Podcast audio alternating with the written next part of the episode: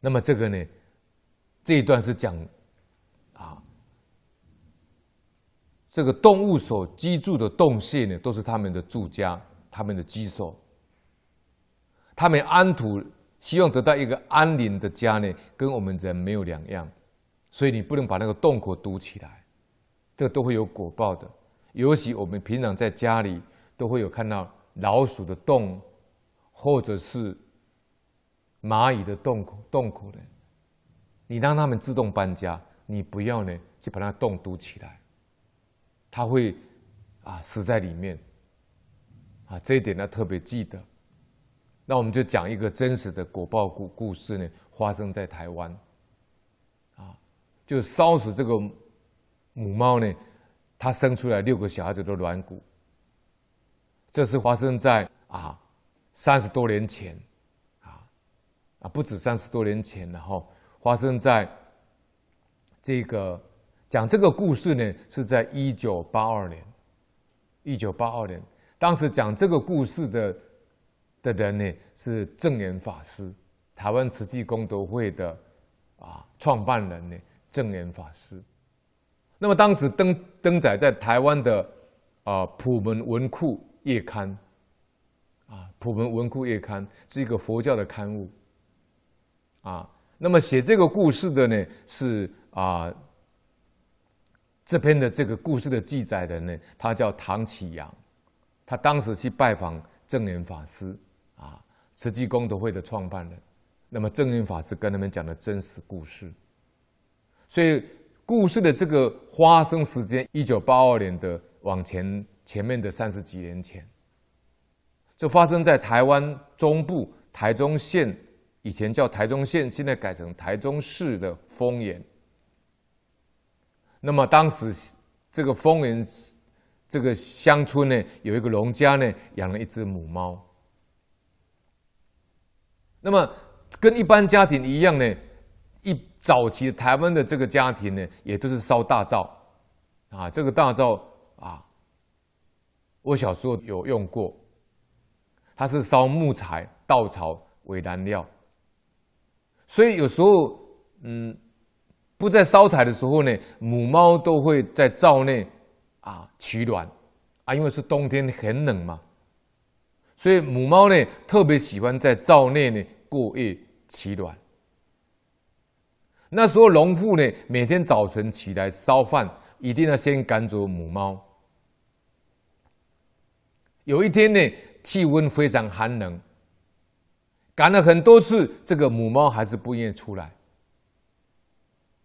这个农妇呢，心一烦，突然起了嗔心，随即呢，起稻草引火烧饭，而那只贪睡的。可怜母猫呢，就活活的被烧死在灶内。事隔一年多，果报就现前了。这位农妇呢，生产一个儿子，全身软骨，手脚萎缩，整天躺在床上。我们知道，猫的骨头是很软的。所以猫它可以钻那个洞，它可以钻过去，它骨头很软。那这个农户生出来第一个小孩也是软骨，手脚萎缩，整天躺在床上，医药罔效，常年需人照顾，痛苦不堪。这样一年复一年，这个农户连生六胎，每一个小孩都是软骨儿。一共生六个小孩，全部都是软骨，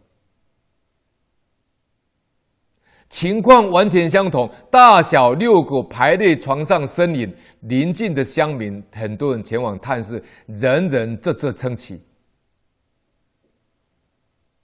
原来这一只被烧死的母猫，它被烧死的时候，腹内怀胎多只小猫，应该如果照这样讲，那一只被烧死的母猫肚子里面应该有六只小猫。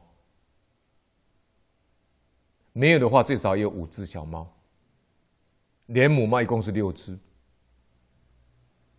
也惨遭烧死。不久，该农妇也因忧伤愧疚而离开人世。更可怕的是，他临终前竟然频频发出猫的惨叫声，旁边人听起来毛骨悚然。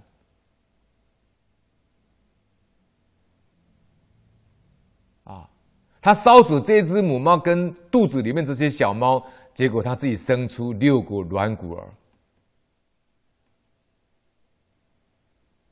真是可怕的现世报应啊！足足可以作为不相信因果者的当头棒喝。所以世间的恶业不一啊，但是《楞严经》里面讲，杀生跟淫是最重的，杀生是排第一个。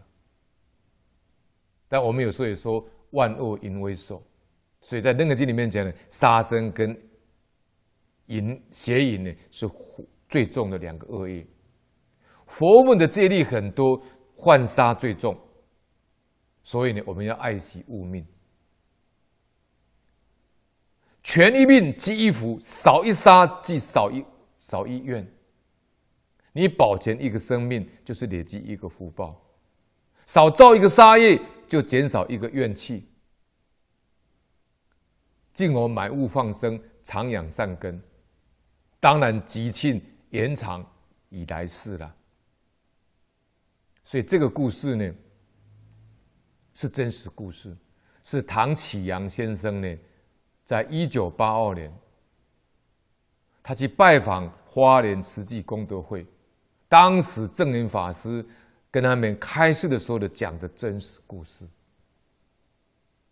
啊，因为证严法师呢是台中县人。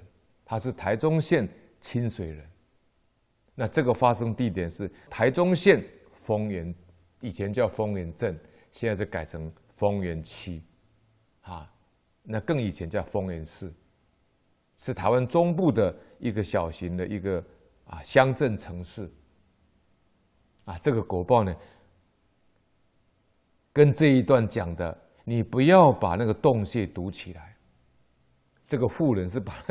那个猫在里面骑的那个灶口，把它整个用火烧起来，这等同它没有退路了，它根本逃不出来，因为那个灶里面火一引来以后，整个里面都是火啊，它没有地方可以逃出去啊。那等于你把洞穴堵起来，唯一的出口就是就是稻草火把，它怎么逃得出来呢？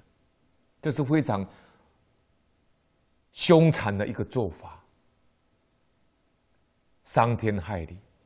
所以他果报就非常的迅速，很可怕，很可怕，啊。